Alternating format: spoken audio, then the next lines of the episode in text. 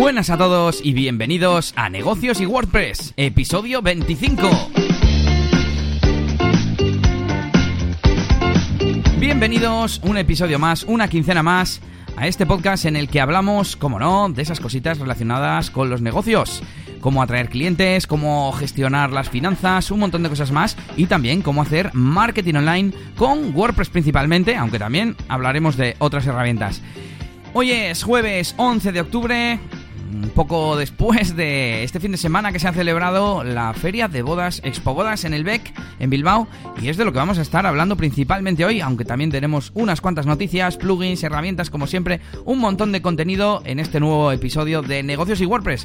¿Qué lo hacemos? Pues un servidor, DJ Elías, Elías Gómez, como me quieras llamar, ahora mismo dándole fuerte al tema de DJ de eventos, pero si me quieres preguntar cosas de WordPress, también te las explico. Y al otro lado tengo al diseñador WordPressero, que también también hace un montón de cosas más en Serinfor Marketing y que espero que esté al otro lado si se ha recuperado del fin de semana. ¿Qué tal, Yannick? Hola, Díaz. Nada, pues muy bien, la verdad que, bueno, ya te contaré luego, pero bueno, eh, la verdad que metiéndome ahí de lleno un poquito también el tema de las bodas, ahí cogiendo conocimientos y capturando la esencia de Elías para poder echarte una mano en esas bodas que nos vienen para el año que viene. Y nada, y, ya de vacaciones. Te cogí una semanita de vacaciones. Míralo. Que empieza hoy. Le aprovecho aquí el puentecillo.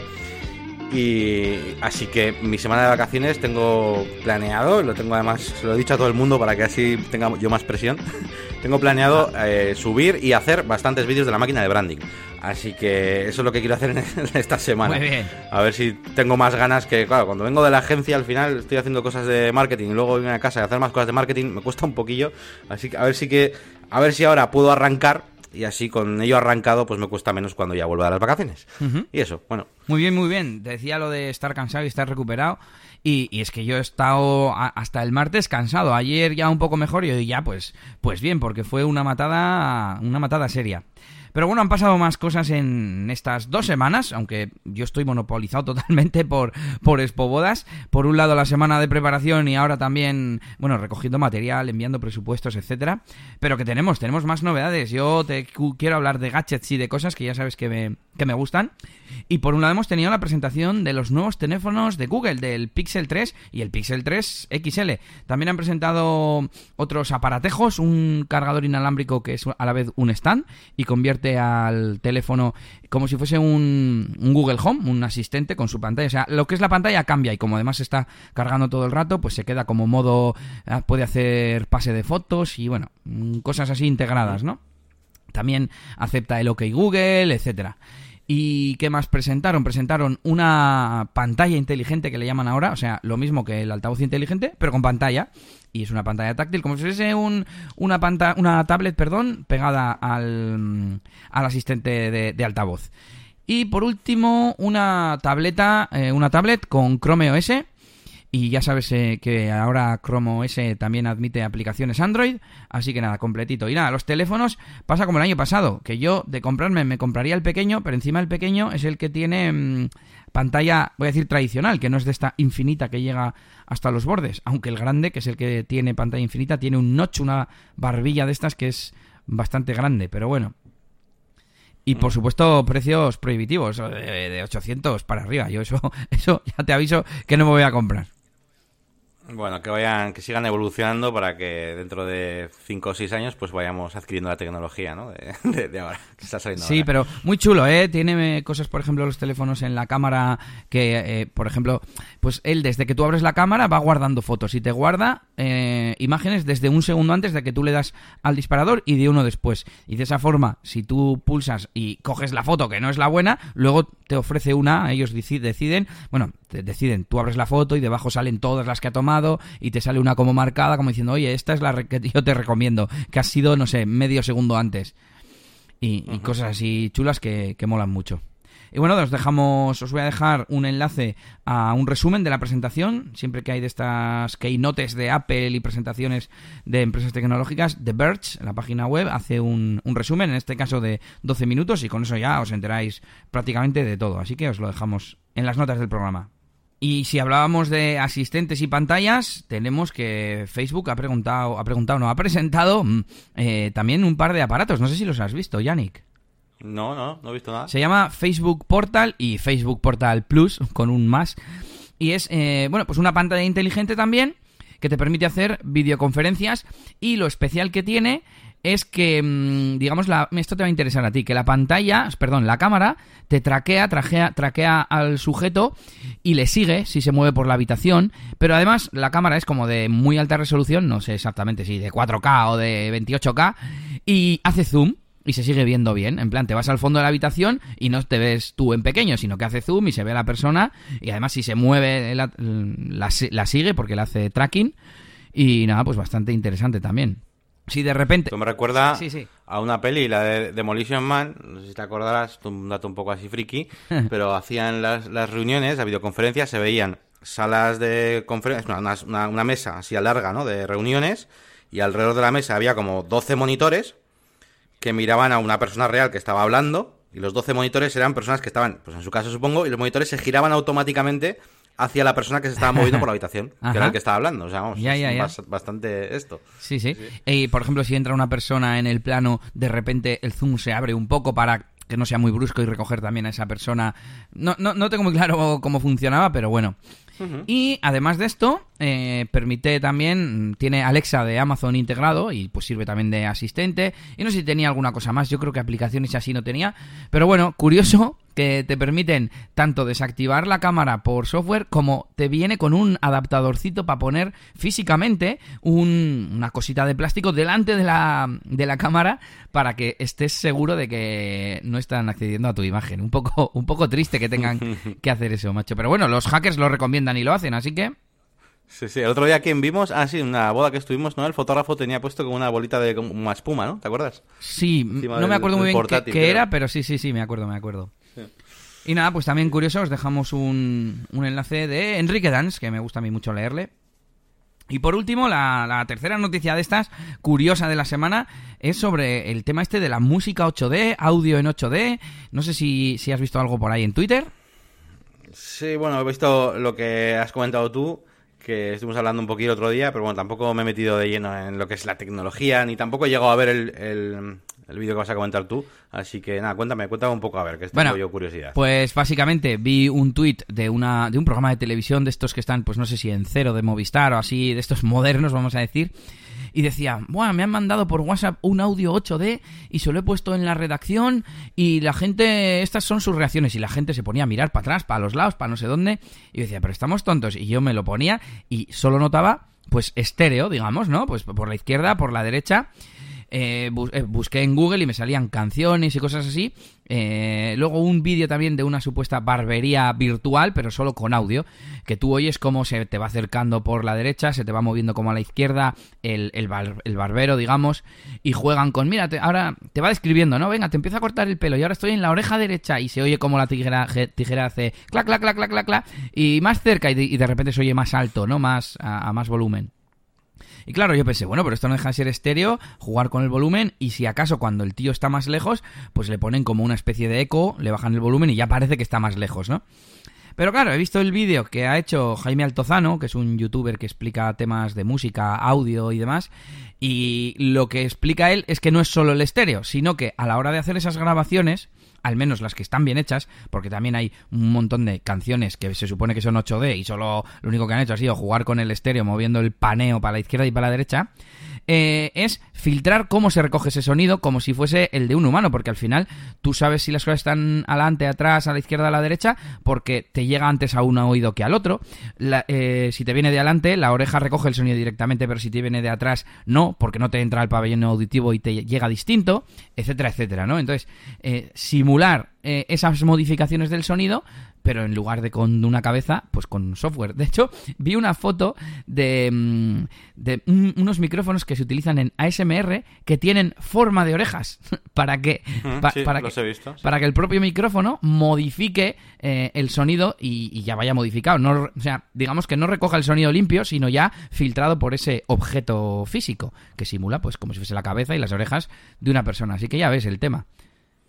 Joder, sí, sí. A ver, yo tengo curiosidad de escuchar algún, alguna cosa de estas, porque claro, yo así de primeras, digo, joder, pues esto será como, como mis cascos, ¿no? 5.1 de, de, los videojuegos. O sea, yo llevo más de no sé cuántos años, te voy a decir, pues 5, 6, 7 años jugando a videojuegos y cuando estoy en medio de una batalla en la Segunda Guerra Mundial, yo sé si hay alguien dando pasos detrás mío o delante.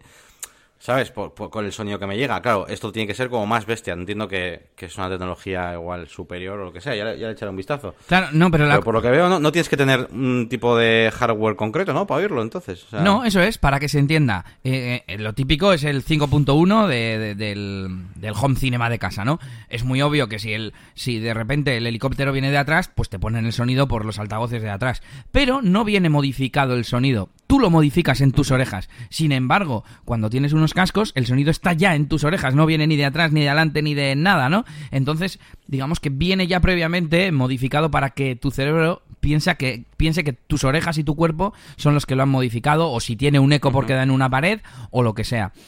En tu caso, has dicho lo de los cascos 5.1 y eso que tiene varios altavoces por dentro pequeños o algo así. Sí, sí, sí, sí, eso se supone que simula, eh, pues es un, sonido envolvente y demás. Y nada, pues va, muy bien. También, también te digo, claro, yo por ejemplo he probado eh, vídeos de realidad virtual con que tienen un sonido pues como el de ASMR que dices tú, que está recogido con esas orejas eh, eh, físicas y el sonido es una pasada, claro, yo lo escucho con cascos y también pues está, está chulo, supongo que se parecerá más a eso. Al final en los videojuegos, no sé, tampoco me, he enterado de que hayan de que hay una tecnología superior o no. Simplemente, pues yo llevo ya un tiempo jugando, tienes los 5.1 que tienen como altavocillos dentro, diferentes, y que simulan, pues eso, pues, eh, pues 360. Pues míratelo porque sí que se nombraba por ahí que, es algo que se usa en realidad virtual. Claro, pero ya para que nadie necesite ni un home cinema de 5 altavoces, ni siquiera unos auriculares de 5.1 como los que tú tienes, sino que el sonido sea el que va modificado ya directamente para que tu cerebro, para hackear el cerebro al fin y al cabo, ¿no? Entonces échale un vistazo porque para VR, que a ti te mola, parece ser que se está usando y bueno, así, así el próximo día me cuentas tu parte de, de la historia, ¿no? De la parte de videojuegos. Vale, vale. ¿Y qué me cuentas tú? Pues a ver, eh, bueno, nada, yo esta semana, pues así noticias, os traigo un par de cosillas relacionadas con el mundo del diseño. Ya sabéis que a mí me gusta más el temita este del diseño, del marketing de las marcas. Así que bueno, primero una noticia que es de estos eh, rebrandings o redesignings que, se hacen de, logotipos y como siempre estamos con simplificaciones que, las ves y, y, dices, joder, qué absurdo, pero bueno, en algún momento se tienen que hacer Y, en este caso le ha tocado al Fútbol Club Barcelona, que tenía un logotipo y bueno, han hecho un rediseño que es como obvio, ¿no? Tú lo vas a ver y simplemente pues tenía como una especie de trazos eh, todas las formas de su logotipo tenían trazos, ¿vale? Por así decirlo. Sí, un reborde. Eh, un, trozo, un, sí, un borde negro. Y no sé, yo lo veo y es como, no, no, es que yo si ahora mismo fuera a hacer un diseño del Fútbol Club Barcelona, estoy seguro de que ese borde, a no ser que el, que el cliente me lo indique, seguramente se hubiera hasta quitado, ¿sabes? Porque ya no me pega. Así que bueno, eh, eh, me ha gustado que lo hayan hecho por el sentido de que lo veía como lo más lógico, ¿no? Son tonterías, pero bueno, ahí, ahí queda. Pues para que veáis que también. Eh, y además, estas cosas ya sabéis, hacen una tontería, como quien dice, de restyling y tiene su propio vídeo corporativo, lo anuncian en todos lados, pero bueno, ahí está, sin más. Anécdota de la semana. Luego, una cosa que sí que me ha gustado bastante, que he visto esta semana, que es una galería de packaging alterada. Es decir, eh, un montón de marcas eh, que son pues bastante bueno pues importantes pues yo sé Ferrari Apple y cosas así pero anunciando productos eh, cotidianos. Por ejemplo pues Apple sale haciendo, con el packaging de un cartón de leche. O igual ves a una marca yo que sé imagínate yo que sé súper importante pues con un yogur por ejemplo y son packaging. Y, te hace un poco a mí por lo menos me ha hecho un poco el cerebro un poco ahí de, de cosas raras en algunos no queda un poco como como que el producto hace fastidiar la marca, ¿no? Y otras veces, pues es al revés, como que solo al poner la marca, pues parece que el producto es mucho, mucho mejor, mucho más caro y demás. Bueno, está bien, es una cosa de diseño interesante, de al final, pues cómo se aplicaría el, el packaging a unos productos con unas marcas, pues más. más Te había entendido al revés, en plan, una caja como de un MacBook, pero que fuera una lechuga y que pusiera arriba lechuga. también, también se podría hacer, también se podría hacer. Esa sería buena. En este caso ha sido al revés. Oye, no hay enlace, ¿eh? No sé si se te ha olvidado, pero para que para que no se nos olvide. Ah, vale, pues sí, se me olvida aquí en la tarjeta, luego, luego os lo pongo. Y, y, qué más, nada, la última cosilla así de, diseño, pues también pues hay una, herramienta nueva que ha sacado, bueno, ha anunciado Illustrator, que tampoco está aquí el enlace, qué raro, no lo habré dado a guardar, no sé. Eh, ha sacado una nueva herramienta de degradado, Illustrator, pues que nos permite crear eh, dentro de una forma, pues diferentes degradados de diferentes tipos. Es decir, si tenemos, es que es complicado explicar sin el vídeo, ¿eh? voy a poner un link al vídeo para que lo veáis todos. Pero es como, imagínate que tienes un círculo, ¿vale? Hecho en Illustrator y dentro lo quieres pintar con un degradado. Bueno, pues quizás te interese tener, pues yo que sé, hacia la parte de arriba un degradado radial, hacia la parte de abajo a la derecha meterle un pequeño degradado lineal y hacia la izquierda meterle otro tipo de degradado y combinar diferentes degradados dentro de la misma dentro de la misma forma, ¿no? Eh, esto lo que nos ayuda es para hacer, sobre todo, es para hacer iluminaciones falsas, incluso pues para dar volumen o o pues eh, sombreado o iluminación a elementos. En los ejemplos que sale en el vídeo pues sale yo que sé pues un rinoceronte un tal y con diferentes grados pues le dan como volumen a la forma. Y es bastante interesante. Antes se hacía con un proceso un poco raro que es esta malla de degradado que había eh, que era un poco complejo y gastaba muchos recursos y tal y era muy muy engorroso de editar. Y con esta nueva herramienta pues quieren simplificar las cosas a la hora de, de hacer pues eso degradados en, en iconos pues para cuando vuelvan a estar de moda dentro de 10 años.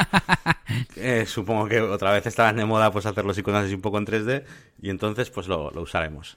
sí, te iba a decir antes con lo del escudo del Barça que a este paso va a llegar un día en el que van a hacer un, círculo y un cuadrado y ya está, de un color o no sé, porque llevamos un ritmo de simplificación que vamos.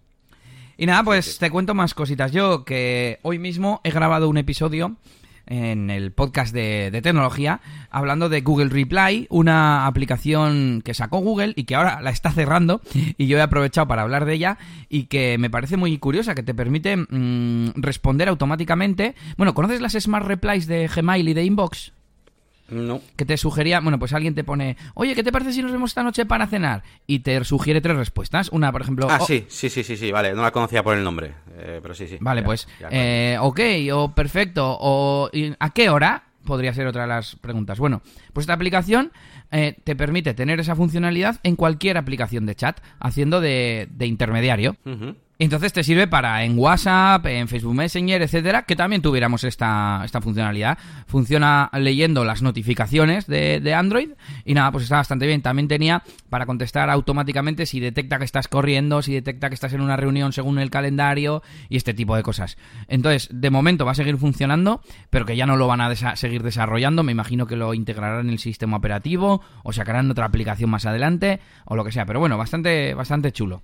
Y os dejamos también el enlace del episodio en las notas del programa. Muy bien. Oye, una, una, cosita antes de que nos vayamos de Google. Eh, he oído por ahí que van a cerrar Google Plus, ¿es verdad eso? Yo también, yo también lo he leído esta semana. Eh, ha habido una filtración de datos, creo que a través de la API, parecido a lo que pasó con Facebook. No he leído mucho al respecto y, y, parece ser que han aprovechado para decir, mira, que esto nos está dando problemas, lo vamos a cerrar. A mí me ha dado pena porque a pesar de que como red social como tal no se utilizaba, sí que se estaba utilizando como lugar de comunidades, ¿no? Como pues como Reddit o como cualquier otra cosa. No social en plan añado amigos y, comparto las fotos de las vacaciones, pero sí para eso, para comunidades, intereses y demás. Y me da pena porque, oye, había gente que tenía ahí sus cosas, a mí me gustaba mucho la red social y ya me da rabia que no se haya usado como red social, pero es que ya ni, ni para esto. Así que he estado leyendo hoy un artículo que explicaba todos sus fallos y para mí era todos fallos que realmente son fallos desde un punto de vista social, digamos, ¿sabes? No, realmente no son fallos técnicos o, cosas estas. No, es que nos lo, nos lo intentaron meter a la fuerza en todos los demás productos. Y yo siempre he pensado, claro, es que es la misma empresa y la misma cuenta. ¿Por qué no vas a tener que identificarte con, con tu cuenta de Google en YouTube, que fue el mayor eh, lo que más ruido hizo. A mí me parecía que tenía sentido, ¿no? Al final en Facebook no nos quejamos porque como está todo dentro del el mismo dominio y de la misma página web, parece que no importa, pero no deja de ser lo mismo. Bueno. He oído hablar, eh, pero no, no, he leído nada. Entonces, eso, pues, pues a ver si la verdad era un rumor sin más. Está puesto en, eh, ¿cómo es? blog.google, que es la dirección del blog de Google. Ahí es la última, de las últimas noticias. Vamos, que, que es real.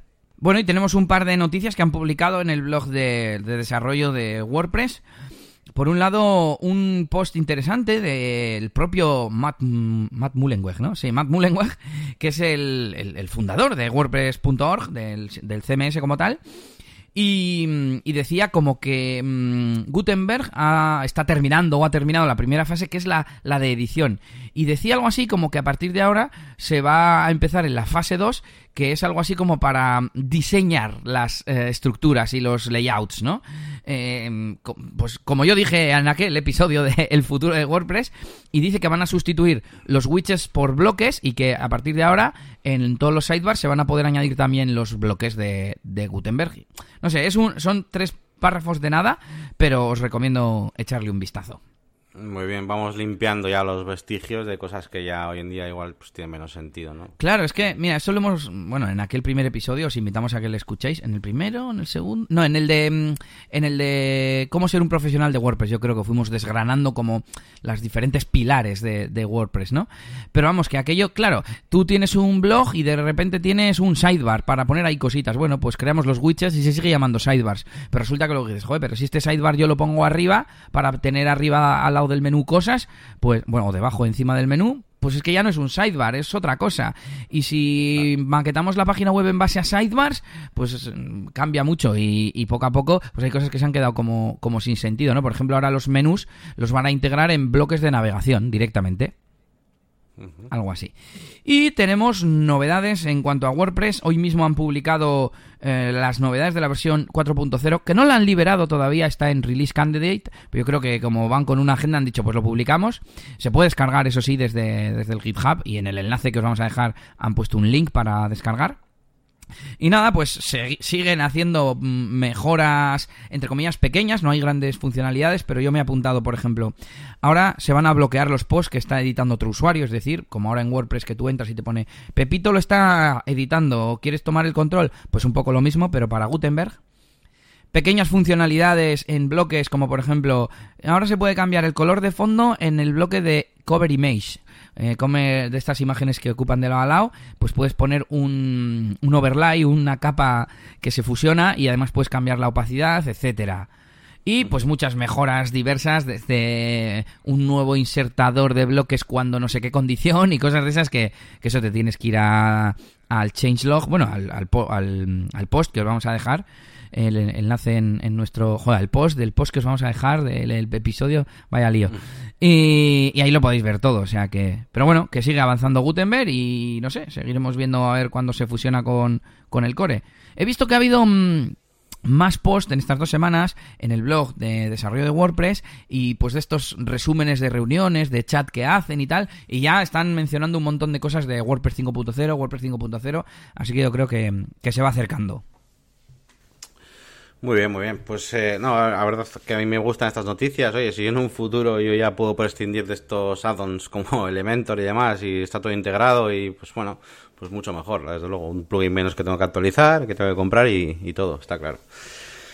Y, nada, pues, eh, ¿qué más os puedo contar? Bueno, pues eh, yo tengo también alguna noticia acerca de, bueno, pues, de, proyectos, de trabajos, en este caso, pues de Ser for Marketing, que bueno, ya la semana pasada andábamos eh, hablando sobre los planes de mantenimiento y tal que tenemos.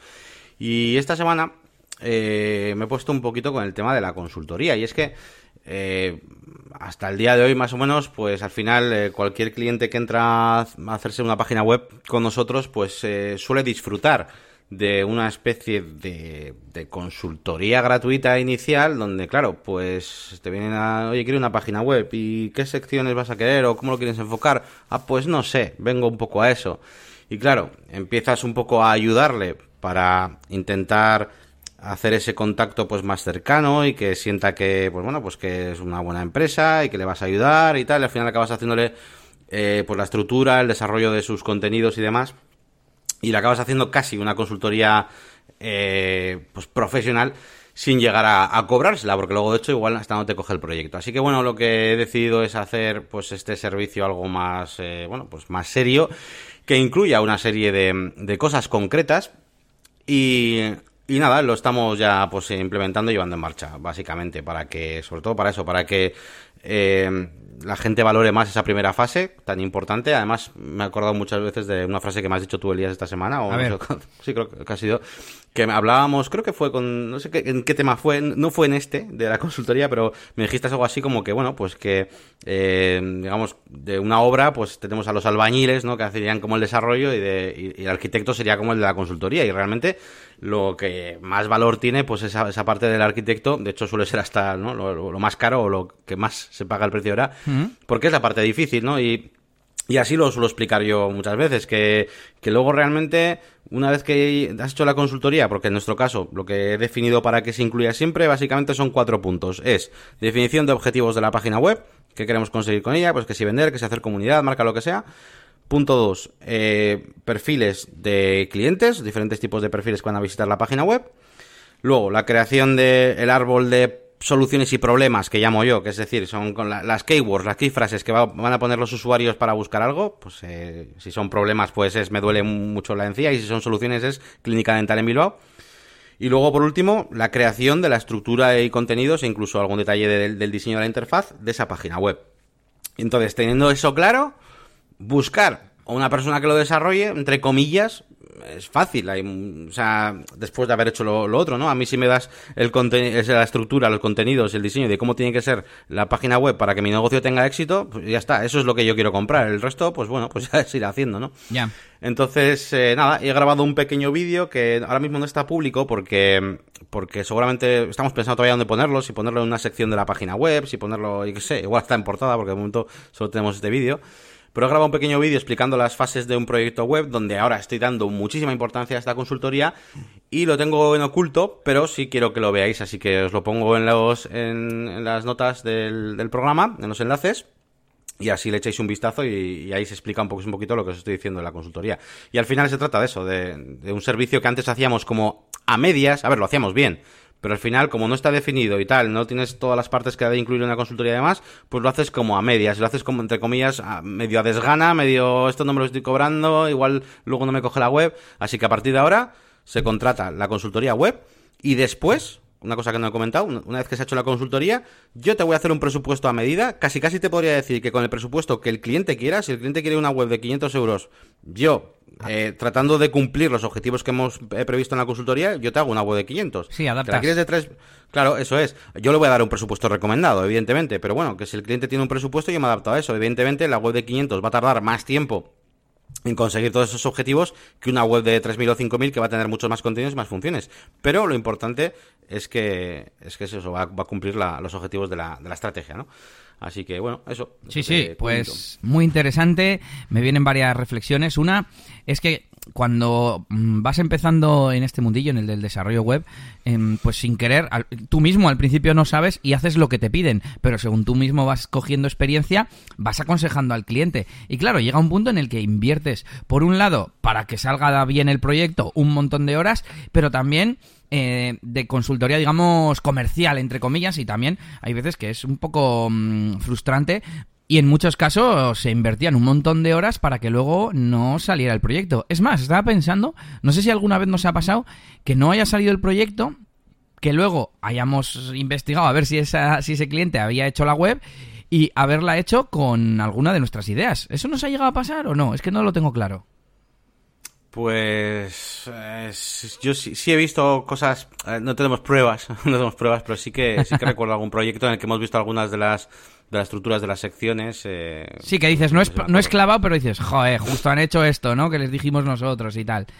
Y, y nada, pues es que eh, estoy, estoy acordándome ahora de los wireframes que hacíamos, que eso en realidad es parte del desarrollo, pero nosotros para captar al cliente y ver que, que lo teníamos claro o que le habíamos comprendido, hacíamos el wireframe, no sé qué, y, y, para que luego no te cogieran. Y yo, de verdad, si me volviera a dedicar a, a esto, yo eh, regalaría una única hora de reunión de toma de contacto y a partir de ahí eh, es consultoría. Y además, no pasa nada. Eh, si tú consideras que, no sé, que tienes un amigo que te puede hacer un WordPress, pero que no sabes muy bien cómo enfocarlo, vale, consultas conmigo, yo te hago la recomendación, te doy un informe y, y luego lo haces conmigo o lo haces con otra empresa. Eso me da lo mismo, pero siguiendo con el ejemplo de, del arquitecto, ya no te digo que tenga que valer más o menos, pero al menos que no sea gratis. Lo que no puede ser es trabajo gratuito, pienso yo. Y por último, así me estaba acordando de nuestro amigo Ivonne Azcoitia, que creo que él tiene una consultoría, como acabo de escribir yo, y creo que son 120 euros o algo así, pero además luego él lo descuenta del precio de, del proyecto, que al final eh, lo servido por lo comido. Si lo estás descontando es que el proyecto lo incluía, ¿sabes? Pero bueno, que también me parece una buena forma. Sí, yo ya lo había pensado. De hecho, eh, lo primero que se me vino a la cabeza con todo este tema fue, eh, bueno, si yo no, o sea, yo quiero hacer esta consultoría solo que dentro del proyecto. Cuando ya hemos empezado, pues ahí dentro lo hago. Pero claro, eh, la consultoría, lo, como termina la consultoría es con, con, el precio de tu página web, porque hasta que no te la hago no sé cuánto va, puede costar el desarrollo y nada. Entonces, pues al final la he decidido sacar. Pero bueno, esto que me has dicho de descontarlo luego, bueno, también podría ser otra forma y tal. Pero bueno, yo al final le quiero dar una importancia tocha, aunque realmente mi precio va un poquito por, por ahí, por como has dicho tú. Y, y no va a ser algo gordo, pero bueno, quiero ir lo que es ya ir, eh, no sé, adoctrinando a, a, los clientes y demás para que le den la importancia que se merece y que haya esa fase y que luego, después de esa fase, hacemos lo que tú quieras la hacemos entera, la hacemos a medias, pero bueno, ya sabemos lo que hay, ya no puede pedir de más ni de menos, porque, o sea, prefiero a, consecución de objetivos, porque ya sabe cuál es nuestra recomendación. Y bueno, eso es. Quiero aclarar que, esto que he dicho de Ivonne Azcoitia es de hace bastante tiempo, ¿eh? cuando había eh, WordPress Bilbao más habitualmente, yo iba a las reuniones, hace un montón que no voy, y ahora igual ha cambiado o lo que sea, pero bueno, eh, por si acaso. Y algo más te iba a decir yo, mm, pero se me ha olvidado. Así que pasamos a lo siguiente, y es que... Mm, subiendo esta semana fotos de Espobodas, eh, me di cuenta, pues empecé a etiquetar en una, en otra, y de repente vi que estaba etiquetando en una que ya había subido, porque la había puesto de foto de portada, y dije, a ver, no tiene sentido etiquetar cuando es la misma foto, en la misma imagen. Y cuando fui a buscar la opción de eliminar la etiqueta, vi una cosa que ponía cambiar las, las palabras alternativas, el texto alternativo o algo así. Y es que resulta que desde hace tiempo, esto yo ya lo sabía, Facebook genera un texto alternativo eh, según las imágenes, en plan con reconocimiento de, como lo llaman, computer vision, ¿no? Pues visión visión digital o como lo quieras decir. Y, en mi caso reconocía mm, ponía en el texto alternativo esta foto puede contener dos puntos cuatro personas personas sonriendo y otra cosa más ponía. Por un lado destacar esta esta función que me mola un montón. Por otro mm, el que se puede cambiar y pensé pero esto para qué quieres cambiarlo y pensé claro es que esta foto es pública y no deja de ser una forma de hacer SEO en, en Facebook, a través de Facebook, digamos, y que si alguien busca, no sé, vamos a suponer que subes una foto relacionada con un servicio o producto que, mm, que tú ofreces. Bueno, pues lo suyo sería ir ahí, opciones, igual que si fuera tu página web, eh, editar el, el, texto alternativo. Ya es hilar muy fino, pero bueno, al final si entra dentro de tu estrategia de redes sociales, pues oye, nunca se sabe si buscando esa foto eh, alguien en, en Google va a encontrar la foto en Facebook y le va a dar a tu resultado.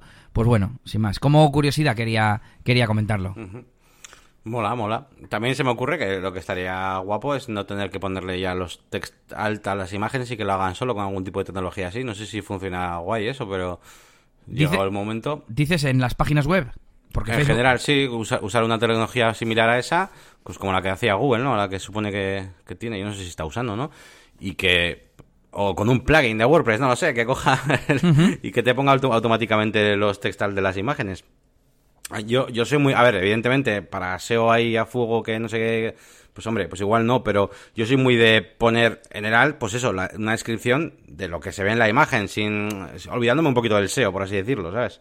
Sí. Eh, luego ya eso ya lo pongo en la descripción o en otros, otros sitios, ¿no? Para lo que es para lo que es la etiqueta alt, o sea, para, para lectores lectores de páginas web, de estos para gente que no puede ver, eh, para cuando una imagen no carga, etcétera. A ver qué pones. he mirado una foto que subí de mi mujer ahí uniformada en la feria y pone la imagen puede contener una persona. Vaya, no es no es que sea muy preciso, pero bueno, voy a abrir otra que tiene de, de, de una boda que saqué eh, foto a una mesa de esta que tiene pastelitos y cosas, dice, a ver, la imagen me puede contener postre y comida. Bueno, pues bastante adecuado. Está bien. Mm, no está mal. Vale, pues venga, vamos a continuar con las novedades. Ya estamos terminando con estas novedades profesionales. Eh, a mí solo me queda una cosita de comentar profesionalmente y es una de esas dudas que os traigo yo, que te traigo a Lías básicamente, a ver si me echo la mano. A ver, a ver. Por si me da ideas y para poder continuar un proyecto atascado de estos. Y es que, bueno, pues tengo un cliente que en principio pues va a querer hacer, quiere, bueno, quiere hacernos una página web donde vamos a tener un directorio de usuarios, que ellos mismos se van a registrar en la página web, son usuarios de WordPress en principio, y lo que queremos es que tengan diferentes, eh, pues, taxonomías, ¿no? Eh, bueno, es, es, ampliar un poquito los campos del usuario, como por ejemplo, pues, que sé, la ciudad, la provincia, pero luego aparte, pues una taxonomía, por ejemplo, de gremios, ¿no? Imagínate que es un directorio de, pues, tipo de infojobs, imagínate, ¿no? Y tenemos ahí fontanero, no sé qué, ta, ta, ta, ta, ta. Y eh, este directorio realmente solo lo, podría, lo va a consultar él, ¿vale? Es como que va a tener ahí pues su listado de trabajadores, por así decirlo.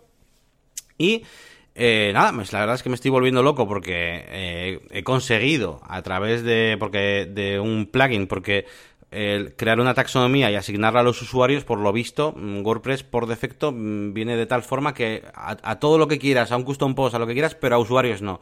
Y hay un plugin que me ha hecho un poquito de trapi para que pueda meter el, el código en code snippet ya, y crearme la taxonomía y asociarla a usuarios. Y hasta ahí más o menos bien, ya he creado una taxonomía de, esto. ¿Qué plugin es, la cosa, eh, pues no me acuerdo ahora, pero fue es tipo Users Taxonomy o algo así. sí, es que he buscado y me sale uno que es LH User Taxonomy. Ese, ese, ese, LH, mira, eso es, eso es, me acuerdo. Y además, de hecho, entras en la descripción del plugin y te pone ahí como, eh, vale, pones el plugin, pero luego pones este código de aquí, ¿vale? Total, que la duda que tengo, lo más grande, claro, el, cliente lo que quiere que es eh, pues ir a su panel, da igual que sea en el frontend, que sea en el backend del WordPress. Lo que él quiere es poder coger y decir fontaneros y que salgan los fontaneros. Claro, esto, en un custom post type, es muy sencillo y hay miles de plugins y miles de formas de hacer que las barritas de filtros de WordPress del backend pues eh, salgan ahí, los, las taxonomías y lo que quieras. Pero es que en los usuarios no.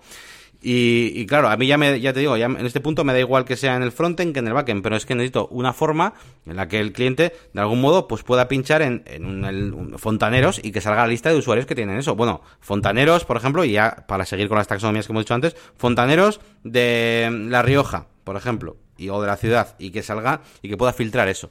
Entonces ya se me ha empezado a ir la olla, digo, Buah, es que igual en vez de usar, usar utilizar usuarios, pues igual me creo un custom post type y me hago mi propio usuarios y les hago que rellenen los datos a través de Gravity Forms, bueno, y me estoy volviendo un poco loco. Entonces no sé un poquito el camino a seguir, no sé, a ti de primeras, ¿qué solución se te viene? Tipo, ¿qué camino, no? Sería el que, el que tú pues dirías. O sea, ¿seguirías investigando por usuarios o, no?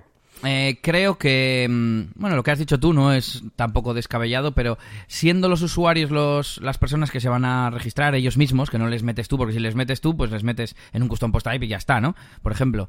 Pero siendo ellos, creo que tiene sentido, pues utilizar los formularios de registro de WordPress, el recuperar la contraseña, el no sé qué. Además, eso en el futuro puedes hacer que cada uno ponga sus servicios, por ejemplo, o lo que sea, eh, logueándose con el sistema de, de usuarios de WordPress. Entonces, eh, claro, yo creo que las taxonomías, como tú bien dices, son para mm, categorizar mm, contenido, o sea, post, los, los, sean post, páginas, custom post types, etcétera. Y creo que en este caso habría que utilizar custom fields, que probablemente es lo que utilice el plugin este, el LH. Mm, yo he pensado en, en Advanced Custom Fields, porque Advanced Custom Fields sí te permite poner campos personalizados en, de, a un usuario.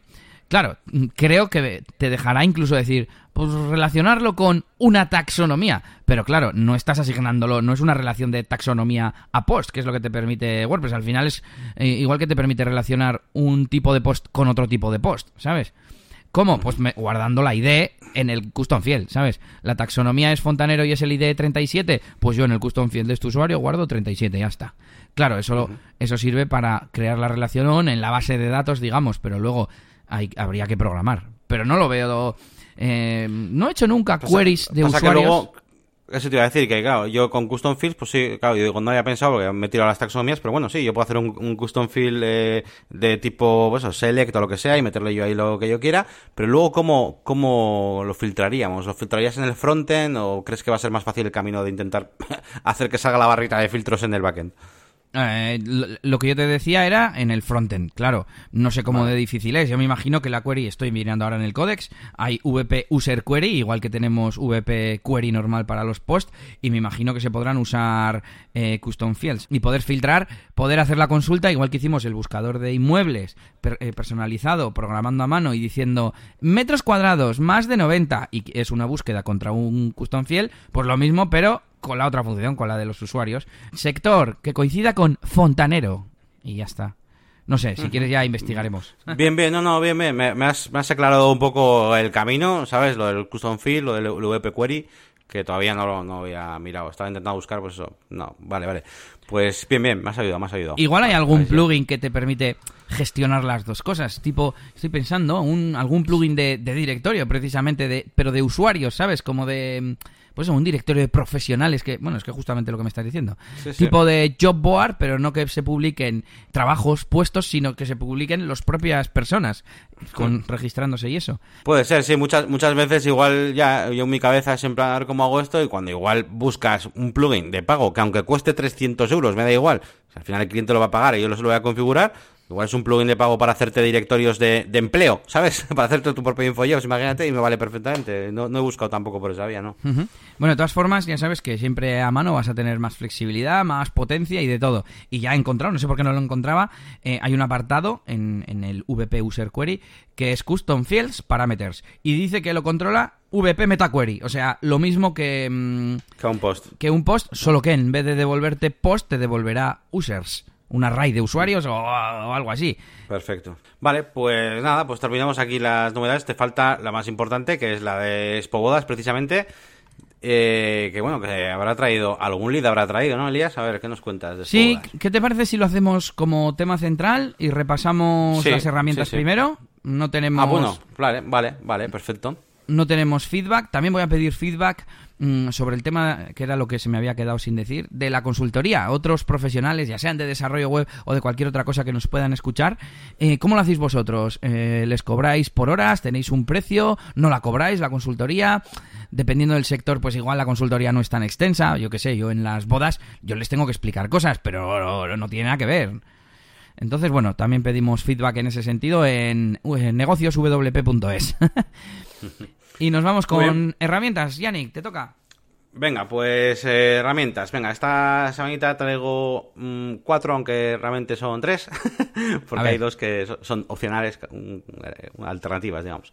Bueno, la primera es NAP, Menu Roles, se llama, que bueno, es un plugin que lo que te permite hacer es, eh, bueno, pues decirle a un ítem de un elemento de un menú de WordPress, eh, a qué tipo de rol pues va a ser mostrado, ¿no? Yo, por ejemplo, lo he estado utilizando en la plataforma de, cursos de, piloto de drones que llevo.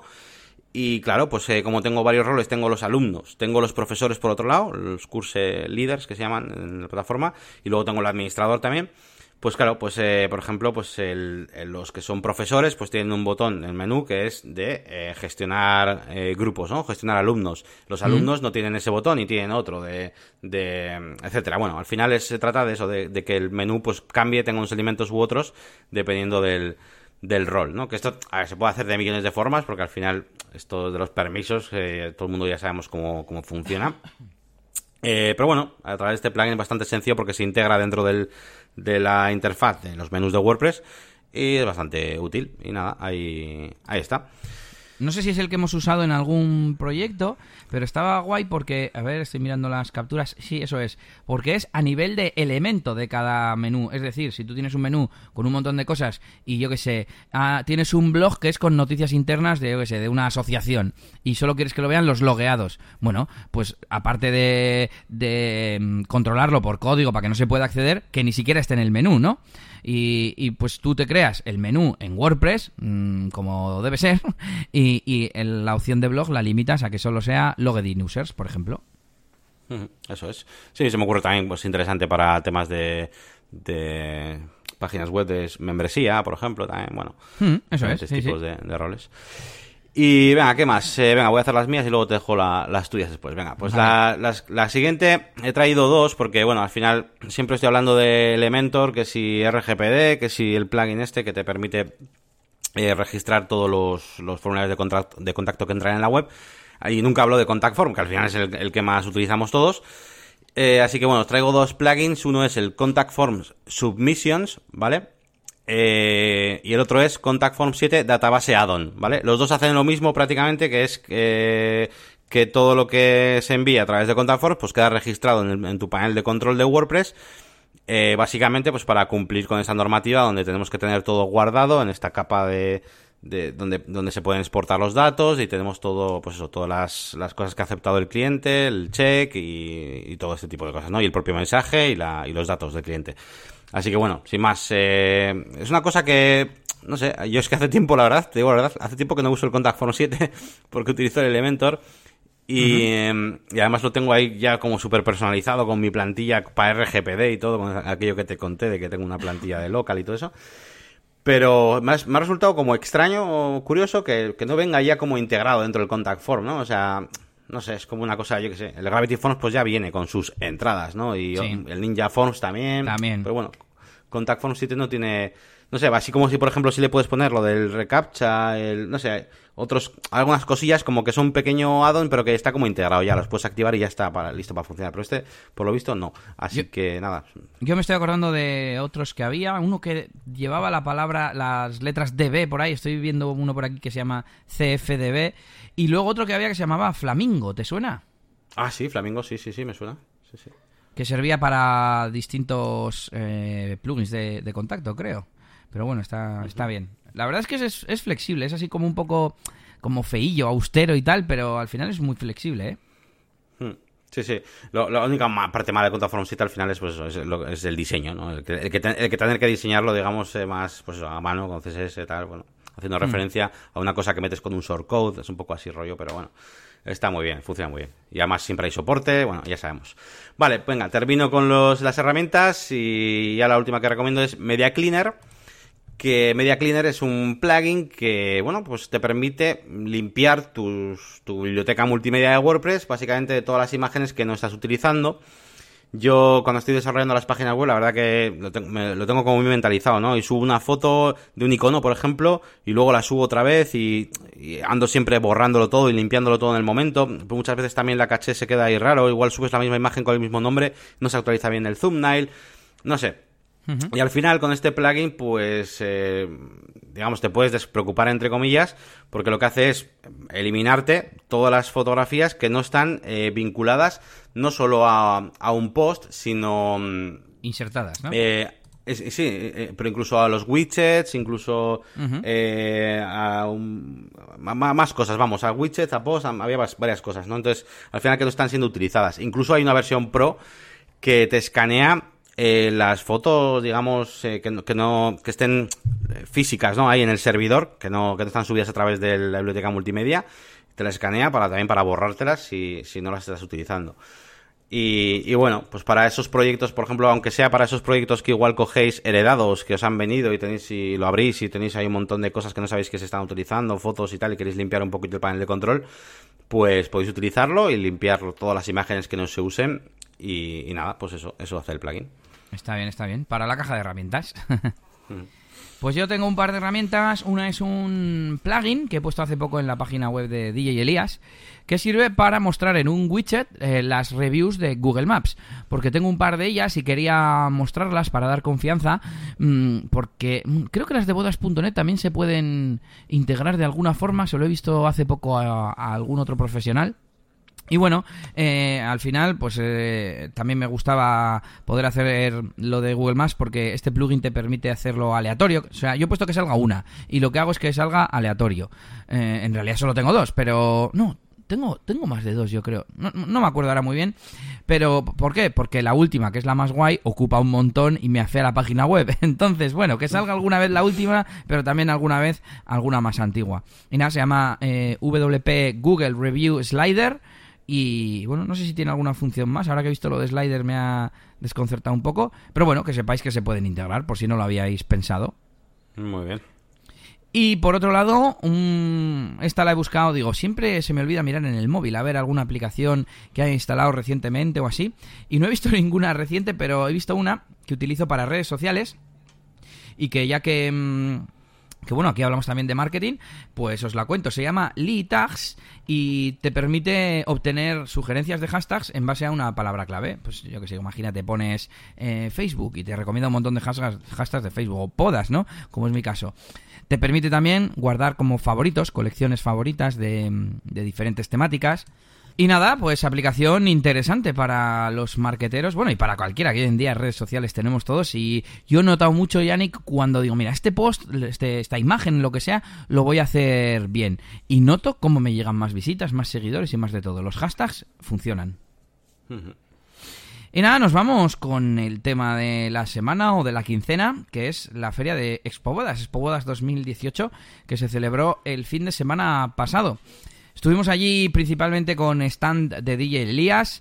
También estuvo eh, antes muerta que sin rímel acompañándonos allí como decoradora en el stand y buscando también clientes. Y allí estuviste tú, a, caballo entre las dos empresas, ¿verdad? Sí, sí, ahí estuve yo también ayudando un poquito pues eh, a, ambas partes y al final pues a repartir folletos y un poquito pues a, ver también a, embarcarme en esto de, también de las ferias que yo tampoco había participado nunca en una y ahora ahora comentaremos a ver qué nos ha parecido esto. Bueno yo como resumen a nivel personal para DJ Elías eh, me preguntaba la gente, ¿qué? ¿Qué tal la feria? ¿Ha sido rentable? No sé qué. Hoy me ha llamado uno de los comerciales que me vino allí a vender sus cositas. y, yo le dije, pues creo que ya te lo conté allí, pero vamos, eh, rentable no es a nivel de, de dinero, del dinero que entra por el dinero que te gastas. Mm, bueno, también te diré dentro de un mes, o dos meses, o seis meses. Lo mismo una pareja dentro de cuatro meses me llama y me dice, ¿te conocí en bodas? Pero bueno, eh, a nivel de contactos y gente interesada y demás, no no va a salir rentable. Pero bueno, al menos sí que, mm, o sea, en ningún momento ni me embajoné ni nada. También porque, te digo la verdad, llevaba expectativas bajas, ¿no? Yo iba con la idea de, bueno, voy a tener el stand más cutre porque es la primera, el primer año, porque tal. Y la gente, yo cuando yo decía eso, decía, no, hombre, que no. Y digo, ya, ya. Eh, me venía la frase esa de, mm, espera lo mejor, pero prepárate para lo peor, ¿no? Y lo que quería al final era estar allí por el tema de imagen y al final es lo que, lo que se ha cumplido. Tuve la sensación de haberlo hecho bien, teníamos un stand bastante chulo, todos uniformados, con material publicitario, con regalos para los que nos contrataran, con el tema del agua que luego comentaremos. No sé, yo creo que lo teníamos todo bastante bien. Y, y, que atendimos muy bien a las parejas, que es lo importante, todo muy bien preparado, los ayudantes se sabían la lección y, no sé, yo me fui con muy buen sabor de boca de haber hecho las cosas bien, de, de, haber dado una imagen profesional y de, y de, bueno, haber hecho bien, no sé, si me tienen que poner una nota respecto al trabajo realizado y no a los resultados, estoy, estoy contento. No sé cómo lo ves tú, que estuviste allí. Sí, no, no, eh, yo, vamos, mm, para nada vi eso que dices de que pues para como es la primera vez pues que igual se pueda notar más porque tú estás más nah, estáis pues, estáis muy bien como te digo bastante profesional todos o sea, tanto pues eso la atención como atendías a la gente pues el trato no sé eso tú, tú ya tienes experiencia hablando además con gente con lo cual esa parte la tenías ya ganada Luego, además, pues todo tu equipo de, pues, de personal extra, ¿no? Que, que llevaste eh, estaban bien preparados eh, y además pues, como uniformados. La decoración, pues estaba, estaba muy bien, correcto. Todo muy corporativo, ¿eh? además, que te digo que igual si llegas a tener un stand gigante, imagínate, pues igual, claro, igual se hubiera quedado más vacío, entre comillas, claro. Pero vamos, con lo que el tamaño que tenía aquello y, y lo, la decoración que pusiste, además de todo tu equipo y tal, pues yo creo que estuvo, estuvo muy bien.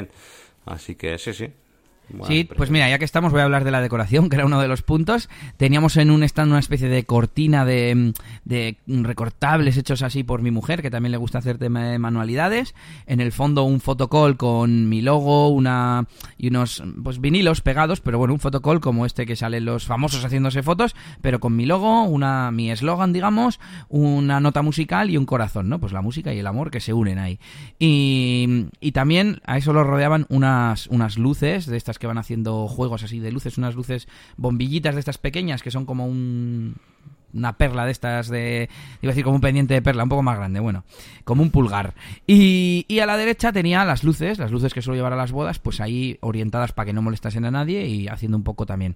En las esquinas como tú has dicho en las esquinas del fondo porque este es el típico stand rectangular que tienes como tres paredes y la gente entra por la de delante digamos y, en las esquinas del fondo los, los altavoces. Teníamos un par de mesas para entrevistar a la gente y adelante una mesa con folletos, tarjetas, piruletas que cogían un montón de niños, de estos carteles de letra que tienen luz, eh, ¿qué más? Y en el otro lado un mostrador que nos puso la organización y que ahí es donde estaba Garasi Vida... ¿Cómo es el apellido? Vida Urrázaga.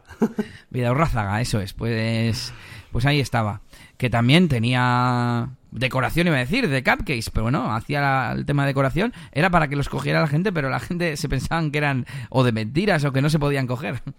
Sí, sí. Que también estabais bien preparados con, con flyers, con tarjetas, con vídeo corporativo también.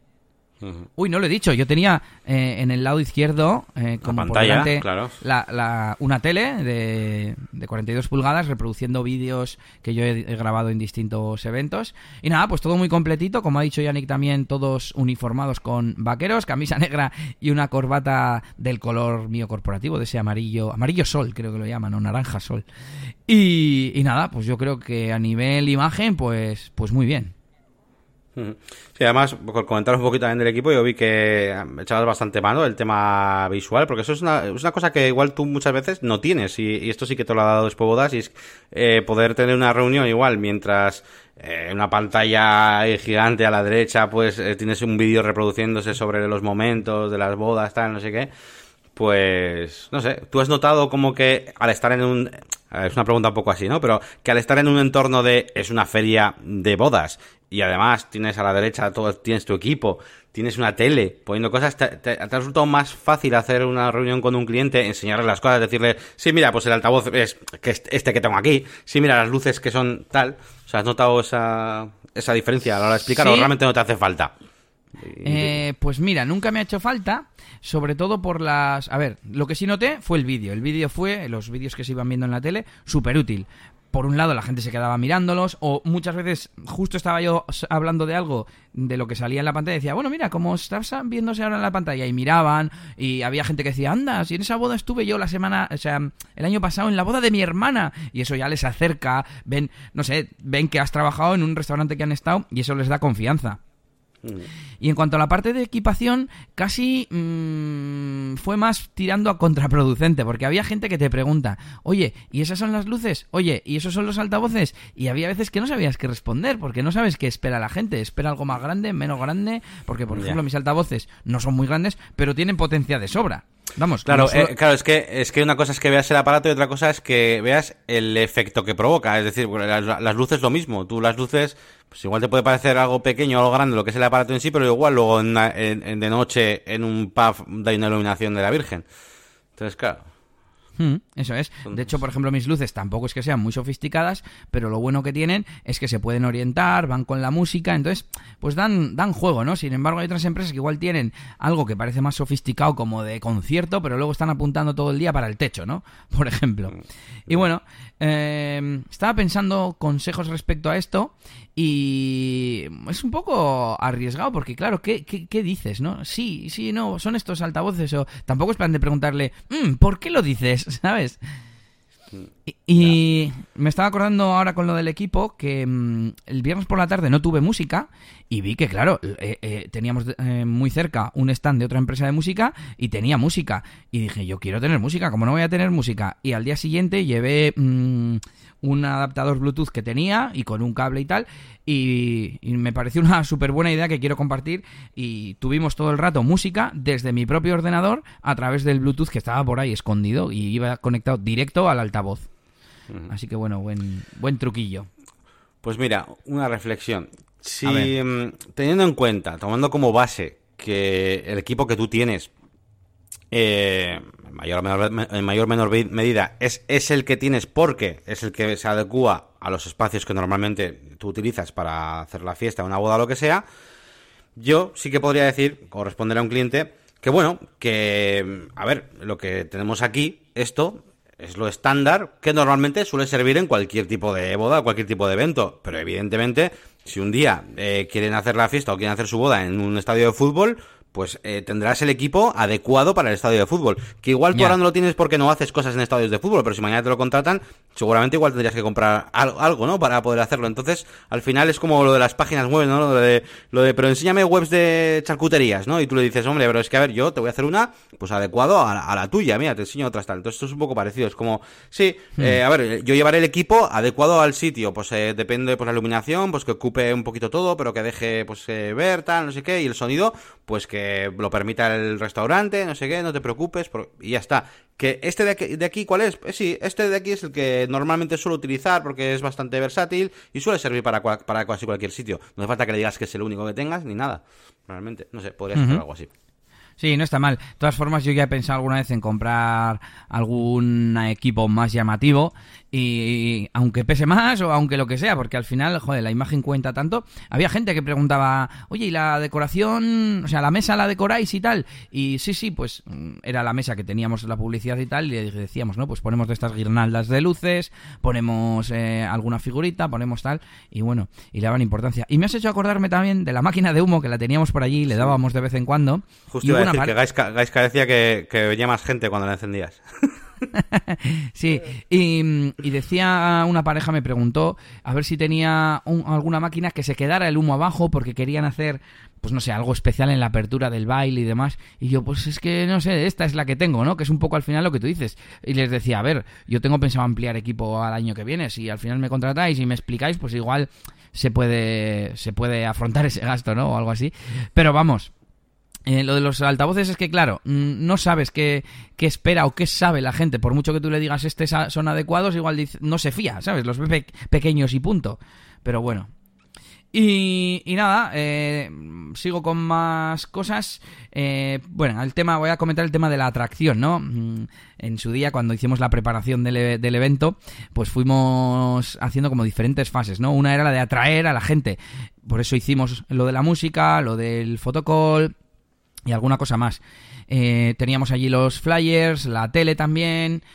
Y luego, otra parte importante era la de mm, ¿cómo, cómo decir? Eh, dejar tu marca impregnada en la gente, ¿no? Por un lado, los folletos y las, mm, y las tarjetas, eh, toda la mm, identidad corporativa que estaba en todo el stand y eh, a las parejas que se sentaban con nosotros les dábamos agua fría que llevaba una etiqueta de nuestra, bueno, de la, de la empresa, ¿no? De, con el logotipo y demás.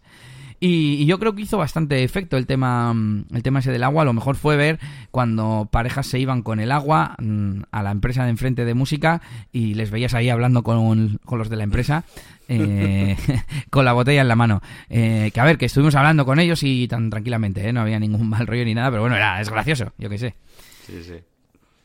¿Qué más comentarios puedo hacer? mira, esto lo voy a hacer para proveedores que se dediquen hay, bueno, proveedores, iba a decir, que se dediquen a este sector, no a este sector, a cualquiera, a cualquier empresa que vaya a ferias. Hubo varias empresas que me vinieron a, pues a proponer tratos y colaboraciones y para toma mi tarjeta por si nos recomendáis. Y, por ejemplo, hubo uno que hacían cócteles. Y yo le cogí la tarjeta y tal, justo vino una pareja y no le pude atender mucho rato. Y fue como, pero a, mí cuando me van a pedir, oye, ¿sabes? De cócteles, de fotógrafo, alguna vez me preguntan. O mira, por ejemplo, luego vino una mm, academia de baile que está centrada en enseñar a bailar a, novios, o es una de sus servicios, ¿no? Y dije, ah, bueno, pues me parece que tiene bastante sentido que un DJ le pregunten, oye, pues tú no sabrás, o es que, pues hay novios que me hacen el comentario de... Mm, de pues es que queremos hacer un baile especial, pero es que normalmente los chicos, pero es que mi chico no, no baila muy bien y no sé qué, pues ahí queda perfecto que yo les pueda recomendar a otra empresa, ¿no?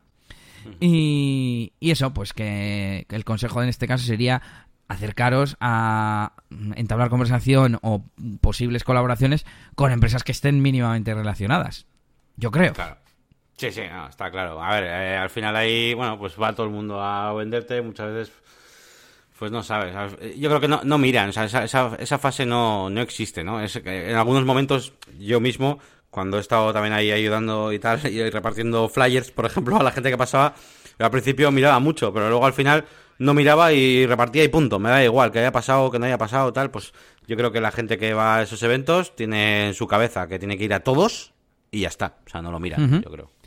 Estaba pensando que cuando vino, cuando estuvo ese chico, apareció una pareja y tal, y me he acordado de más situaciones en las que, a nivel físico, puestos delante en el espacio, delante del, stand, como que mm, no eres, no lo hacíamos de una forma óptima, ¿no? Bloqueábamos a veces la entrada, o hacíamos que la gente no, no, nos viera, a veces incluso me, daba cuenta de que me quedaba demasiado tiempo con gente digamos, conocida, gente que vino que no... Mira, incluso gente que se iba a casar, pero que ya tenía el DJ y yo les conocía y me quedaba ahí hablando y el consejo que yo daría es intentar estar libres el máximo tiempo de, posible porque las parejas, pues hay gente que mm, le da vergüenza o igual pasa una vez y dice luego vuelvo y al final no vuelve o cualquier cosa. Ese sería la, el consejo. Y... y tomar, tú has tenido que tomar muchas veces la iniciativa para para eso, para entablar la conversación o, o, sin más. O, sea, o todos los que han acabado hablando, pues al final era, lo tenían claro y iban a buscar. A ver, ya sabes que a mí el rollo comercial de ir a machacar a la gente no me gusta. Yo intentaba ser bastante, bastante respetuoso. Incluso yo dando flyers vi que se me daba fatal porque, eh, o sea, a cualquiera que yo veía que miraba el cartel y tiraba para adelante, yo no le daba el, folleto. Sin embargo, Gaiska, por ejemplo, que es, eh, es, un dicharachero y le da igual, pues cogía y se lo daba a todo el mundo. Y el que no lo quiera ya te dirá, no, gracias, ya tengo, o no me interesa. Pero a mí no me sale, es en plan, el que quiera ya va a preguntar o ya se va a acercar. Por lo menos se tenían que parar tres segundos delante del stand o acercarse a la mesa a mirar el folleto, ¿sabes? Y entonces ya sí, y yo sí que les decía a la gente, bueno, si tenéis cualquier duda, lo que sea, tal, no sé qué, o a cualquiera que ya miraba como con, no sé, yo esperaba que ellos hicieran algo, aunque sea acercarse, ¿no? No sé si eso es lo que... Sí, sí. Es que había gente que, que incluso, no sé si te acuerdas alguno, yo me acuerdo, de quedarse como delante tuyo, tipo, esperando a que tú les digas algo y tipo, bueno, ¿sabes? Y, y, un silencio de que hasta que tú le digas, bueno, que, que, que, queréis, o sea, queréis que os explique o algo, no sé qué, ¿sabes? bueno, sí, vale, no sé qué. Y luego ya como que se soltaban, pero como la gente como muy Sí que hay gente mm, que está ahí en ese punto intermedio y que está bien que a una mínima cosa que eso, que se queden dando tal, pues preguntarle simplemente... Sí, claro. Eh, eso sí, eso sí, eso estoy, estoy de acuerdo. ¿Y mm, qué estaba pensando yo? Mm, vale, otro consejo, porque ya no es solamente hablar y decir que están en la feria, sino pues intentar sacar partido y dar consejo a alguien que vaya a otra feria. A mí me pasó, nosotros íbamos eh, con una especie de estrategia del que preguntase, pues que se sentara, tomarle los datos, eh, explicarle todo bien y tal. Y ya vi desde el viernes que había gente que iba, pues solamente necesitaba precio orientativo eh, tal. Entonces yo incluso pregunté a alguno, ¿sabéis cómo va? Bueno, por supuesto, hay gente que, aparte de que tengan tiempo o no, tengan prisa o no, pues hay gente que no tiene ni idea, ha decidido casarse en el 2020 y no tiene ni fecha ni lugar ni nada y solo está mirando precios, a ver, para hacerse una idea. Entonces yo preguntaba eso, ¿no? Mm, ¿Sabéis ya lo que necesitáis? ¿Sabéis cómo funciona esto? Os explico. Y a nada que les veía muy perdidos, yo decía, bueno, pues sentaros. Y así, pues intentaba tenerles en mi terreno y tal, ¿no? Y mm. a los que no, a los que me decían, me acuerdo uno que me dijo, no, no, que tengo fútbol ahora en un rato. Digo, vale, vale, pues te explico rápido tal. Y, y creo que con ese intento de identificar los que tienen tiempo y no, algunos sin querer no les tome los datos para luego enviarles presupuesto. Pero bueno, oye, el que realmente esté interesado, pues ya contactará porque el folleto tenía los datos de contacto, etcétera, etcétera. Bien, bien. Sí, que como venimos habrán llevado tarjeta. Eso es. Bueno, me hacía gracia la gente que miraba así un poco y se llevaba solo la tarjeta.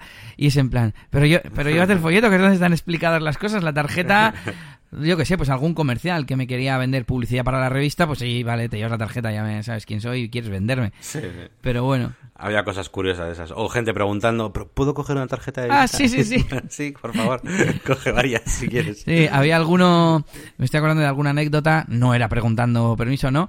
Pero yo que sé, igual eh, le dabas a un tío el flyer con el precio, volvías a escribir, lo dejabas así apartado y luego le dabas otro folleto distinto y decía, ah, no, pero el otro, que... y digo, sí, sí, que tiene el precio. Digo, bueno, si te quieres llevar 100 o 200 y repartirlos en la oficina, no me importa y tal. Por cierto, otro comentario. Mm, alguna vez hemos hablado aquí, creo, bueno, me acuerdo del mm, episodio del retraso digital, que también os invito a escuchar respecto a el desenvolvimiento que tiene la gente actualmente para usar la tecnología, ¿no? Y comunicarse y demás. Y yo soy bastante cuadriculado, pues por, ah, para tema de, comunicaciones, de organización, soy muy organizado. Y claro, a, mí un montón de cosas que hacen los clientes, pues me, me, descolocan un poco, ¿no? Por ejemplo, enviar un presupuesto esta semana y que para pedir una modificación me escriban por WhatsApp, sin responderme al, al presupuesto. En plan, oye, Elías, hemos recibido el presupuesto, pero que queremos una hora menos o una no sé qué más. Y es en plan, ¿por qué no me has respondido al email? Y son cosas que no entiendo y me generan dudas y no sé qué. Pero sin embargo, en, en persona vamos, me vi que me desenvolvía como, te iba a decir, como el mejor comercial. No el mejor comercial porque igual no tengo aptitudes de venta y de convencimiento, pero al menos de soltura comunicativa perfectamente. Así que, muy a mi pesar, recomiendo a los que no se les dé bien como a mí que intenten quedar con la gente para ganárselos, dar confianza, etcétera si, sirve como, como consejo. Sí, no, yo, yo cada vez más también el trato en persona, además, es que sirve para muchas cosas, sirve para detectar en todo momento en qué estado está el cliente, si le estás convenciendo, si no le estás convenciendo, si hay alguna pega. que por, por email, pues esas pequeñas matices no detectas. No detectas que al decir no sé qué palabra, el cliente se ha quedado un poco, uy, pues entonces igual es que le parece incluso hasta barato el servicio. Yo qué sé, esos pequeños matices, claro, por email los pierdes. Sí, sí, yo me estoy acordando ahora de hablando con parejas, ah, no sé qué, la animación y, y es poner así cara y digo, o tú no, te gusta mucho la animación y, y, entonces decirte, sí, sí, yo prefiero que no se anime, prefiero que solo suene la música. Joder, eso cómo lo sabes en un email, es imposible. Claro, claro, claro. Y nada, pues como colofón, pues hubo, mm, bueno, una cosa que no he dicho, mm, llevamos una oferta para mm, eh, promover que la gente contratara allí mismo, ¿no? Pues yo me acuerdo que me vi bastantes artículos y algún que otro vídeo de YouTube que explicaba pues cómo sacar partido a la feria. Y uno de ellos decía, pues de, bueno, por un lado, captar emails a Tutipleni, ¿no? Pues con eso, haciendo un sorteo, no sé qué. Eso al final no lo hice porque, aparte de que yo estoy en contra de, recopilar e-, emails y luego mandar spam y tal, eh, mira, un paréntesis. Un compañero del sector eh, que ya ha ido a Expobodas más veces me ha dicho que nunca ha sacado un cliente de la lista de correos. Así que fíjate. Y, aparte de eso, pues como que pregunté y la gente no le veía, no lo veía adecuado. Eh, pero lo que sí hice fue eh, hacer una especie de promoción de a quien me contratara en la feria, regalarle un par de copas grabadas con sus nombres y la, y la fecha. Eh, a cambio tenían que firmar una especie de precontrato o, bueno, compromiso de contratación, que lo llamamos, y dejar una señal de 50 euros. Pues nadie estuvo tan, tan interesado como para hacerlo. Eh, parece ser que este tipo de ferias es más, pues eso, para exponer tus, tus preguntas. No sé, mm, prefiero haberlo llevado preparado y no haberlos usado que haberlos necesitado y no haberlos tenido. Y nada, por último, resultados. Pues eh, me acuerdo que el domingo a la tarde una pareja que quería contratar y no les estaba ni entendiendo porque yo ya había dado por hecho que ninguna me iba a contratar. ¿Y cómo, cómo hacemos entonces para la reserva? Y, yo pensé, me están preguntando por cómo funcionan los pagos, ¿no? Y yo le expliqué los pagos. Vale, vale, pero te pagamos, no te pagamos. Y, y le dije, bueno, le expliqué lo de las copas y, me, decía, bueno, la transferencia te llegaría mañana, no sé qué, no sé cuántos. Y yo, bueno, a ver, da igual, mira, eh, os guardo la fecha y, nos dejamos de líos, mm, tenéis las copas. Y al final lo que hicimos fue alargar el tema de las copas a las dos siguientes semanas. Quien contrate después de haber estado en Espebodas en las dos semanas siguientes se lleva, se lleva las copas. Y nada, esa pareja ha pagado ya este adelanto. Aplausos, no tengo, no tengo el sample. ha pagado el adelanto. Y otra ha, mm, ha, preguntado, habían otra pareja que estuvo en Expo Bodas, que me había pedido presupuesto a través de bodas.net y me hicieron una pregunta en plan, bueno, si esto que te preguntamos es como te, te estamos diciendo, si te contrataríamos y tal. Y les he respondido porque cambiaba alguna cosa después de tanto tiempo, pero yo creo que sí, esos también van a estar, van a estar interesados. Y bueno, tenemos, eh, mira, te voy a decir los leads. Eh, ¿Lo he cerrado? No, aquí está. Eh, esta, en esta quincena, 36 nuevos leads, aunque pues no sé cuántos son de, de Espobodas. Si me das dos segundos, te digo origen, el bendito Airtable, que en un segundo me lo agrupa. Y ya está, vale, 36 nuevos. 27 son de Expo Bodas. Dos pone sin origen, aunque me imagino... Ah, ah, ah, sí, vale. Uno, uno, que, em, uno más. Son 28. Y, y de Expo Bodas, pues está el aceptado. Dos rechazados. Eh, eh, eh, ¿Por qué los tengo rechazados? No lo sé, porque nadie realmente me ha dicho que no. Bueno, me, imagino que los he rechazado yo por alguna, por alguna razón. Y de los de bodas.net, seis negociando y uno rechazado además cancelado por mí por, por, por, estar ausente. Digamos que la clienta no me contestó. Mm, sí, igual, igual los otros, igual alguno era estos que igual era muy lejos y igual no su paquete no era muy... Sí, unos de, unos de Zamora, lo más lejano que, que preguntaron. Y, y, dos antiguos que se han actualizado para rechazarse, precisamente. Uno porque el restaurante les ponía el DJ y el otro no, no, tengo, no tengo el dato. Y nada, pues estos días a mandar presupuestos he mandado los más urgentes porque a lo tonto está ocupado. Entre recoger el material esta semana, preparar la boda de este sábado, em, también otra pareja que ha tenido un problema de salud en la familia y que cancelan la boda y también gestionando con ellos, devolviéndoles el adelanto, etcétera, un poco de bastante lío. Y, y nada, pues he mandado los que tenían descuento por contratar con más de un año, pues eh, los que eran cerca, quiero decir, pues si era en octubre, el 25 de octubre, se lo tenía que mandar ya, para que se puedan aprovechar de ese descuento, ya que lo tienen. Y luego voy a mandar primero a todos los que sean cerca y del presupuesto más alto. Voy a empezar primero por los que tenga el presupuesto más alto y, y poco a poco. Muy bien, muy bien, tío. Y nada, pues eso, en resumen, ya te... de- mira, igual dentro de 15 días, cuando tengamos el siguiente episodio, te puedo contar algo más, o incluso al siguiente, que sea un mes, y te digo resultados. Pero bueno, en resumen, rentabilidad cero, yo creo que el año que viene... Vamos, cero. Mm, no voy ni a recuperar el dinero, muy probablemente. Sí que ese dinero igual invertido en AdWords o en otra cosa, pues o en bodas.net o lo que sea, pues que igual te saca me- mejores resultados. Exactamente, eso te iba a decir, que al año que viene no me voy a apuntar, me he gastado casi 2.000 euros, el stand eran ya 1.600 o algo así, y entre eh, camisas, ropa, material de decoración, flyers y todo eso, y, y en, vamos, incluso en Google AdWords, que yo tampoco es que tenga mucha idea, ma- imagínate, dos- 2.000 euros en, en AdWords tienen que rendir algo.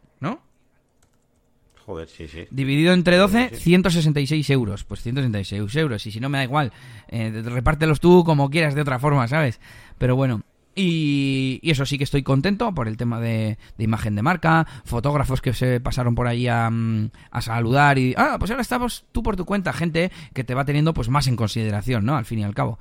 Te ven ya, no es lo mismo un DJ que ves de vez en cuando en una boda que trabaja para una empresa, a de repente decir, coño, este, con perdón, este ahora está por su cuenta y tal, pues será que le va bien, tal, yo qué sé, ¿no? Y nada, pues no sé si, si ha sido más chismorreo y por así decir, bueno, no sé cómo decir, eh, que consejos, pero bueno, yo creo que, mira, para dar, para dar consejos, eh, por imagen, pues yo creo que me puede merecer la pena, todo depende de los recursos que, que haya en el momento. Em, luego, la botella de agua que regalábamos fue una gran idea, aunque igual me- no, no tendría que decirlo para que no me copien. El tema de hablar en persona también me parece muy importante. Eh, recopilar todos los emails que, que podáis, eso sí, de gente que realmente está interesada y que os pregunta precios y tal, porque había gente con la que empezaba a hablar, digamos, en, la entrada, al pie de- del, stand, y no, nos- no me los llevaba a sentarlos. Y, y hay gente que yo creo que le tendría que mandar ahora un presupuesto y, y- y como no le cogí el email, pues sí, se llevaron el precio y les expliqué todo, pero no es, creo que no es lo mismo a tenerlo por escrito. No. Y no se me ocurre ningún consejo más a ti, Yannick. No, pues es que ya lo has dicho todo. Y bueno, al final, a ver, que no es tampoco consejos, bueno, al final aquí contamos nuestras experiencias de todo, el mundo de los negocios en este caso, de, de, sea de marketing, sea de bodas. Al final, pues bueno, pues eh, ya sabéis, eh, yo me quedo con esa parte de, de intentar diferenciarse del resto en la medida de lo posible, si puede ser con una botellita de agua o si puede ser pues de, de cualquier forma, ¿no? Y, y bueno, en general una buena experiencia y creo que lo has hecho, lo has hecho muy bien. Ahora bien, pues eh, los resultados pues ya, ya nos lo irá diciendo el tiempo. Eso es así. ¿Y tú, Yannick, qué, qué tal por tu parte de, de Antes muerta que sin rimel? ¿Quieres contarnos algo? Bueno, bueno, pues no, en general pues un poco parecido, ¿no? En el sentido de, bueno, pues hemos tenido los primeros, los primeros leads, los primeros eh, contactos que han venido pues a preguntar cositas y demás. Y luego también, pues bueno, pues eh, también, claro, todo esto ha ido acompañado de una, te iba a decir campaña, pero no es, campa no es campaña de marketing, es Garasi eh, diciendo por, en su Instagram que va a ir a- que va a empezar a vender servicios, ¿no? Y entonces, ¿qué pasa? Pues que también, pues eso, la gente pues ha empezado a preguntarle y tal. Y, y estamos viendo, pues sí, que- sí que resultados, pero sobre todo de, de toda esa comunidad que tiene detrás. De hecho, muchas de las personas que aparecían por Expo Bodas a preguntar la conocían de antes. Y era en plan, "Oh, anda, joder, pues sí, pues claro, claro, quiero que seas tú la que me maquille y tal. Eh, entonces, así, simplemente por haber ido a Expo Bodas y que de repente no se haya venido un lead, pues no. Ya. Pero bueno, sí, un poco como eh, lo mío. juntas, pues que sí. al final eh, eh, el hecho de estar en la feria te da la excusa de poner una cosa como importante en redes sociales, darla a conocer, igual ahora durante esta semana poner otras fotos, eh, etcétera. Eso sí, es. sí, sí. Me acuerdo también, por otro lado, que una pareja que conocía yo ya tenían, porque el chico es de mi pueblo, ya tenían el DJ y tal, y yo estaba dándome un paseillo viendo, viendo stands con Garasi, y, mm, y claro, en cuanto me dijeron lo del DJ, pues dije, pues venga, pues plan B. Y dije, oye, ¿y maquilladora no tenéis? Porque digamos que a Garasi pues le daba un poco como vergüenza o lo que sea. Y, y de repente dice la chica, sí, sí, yo te conozco de, del Instagram. Y es en plan, joder, macho, pues al final la feria pues es un ladrillito más, ¿no? Un impacto más, como dicen en publicidad. Y, y creo que al final esa chica le pidió precios o algo de esto. Sí, sí, creo, creo que es una de las que tengo que apuntadas. Que por cierto, eh, otra cosa que he sacado también bueno es que, también que estuvimos hablando de ahí de Airtable y me he montado aquí toda la infraestructura de, del negocio en Airtable para lo de antes porta que sin Rimmel y está bastante chulo. A ver si te la enseño un día también. Vale, vale, vale. Un día tenemos que hablar. Es que no sé cómo enfocarlo, estoy pensando, hablar de, de Airtable. Es que Airtable es una herramienta más del concepto, ¿sabes? De, de, de crearte a medida tu propia herramienta de gestión. Mira, algo así, algo así sería el tema.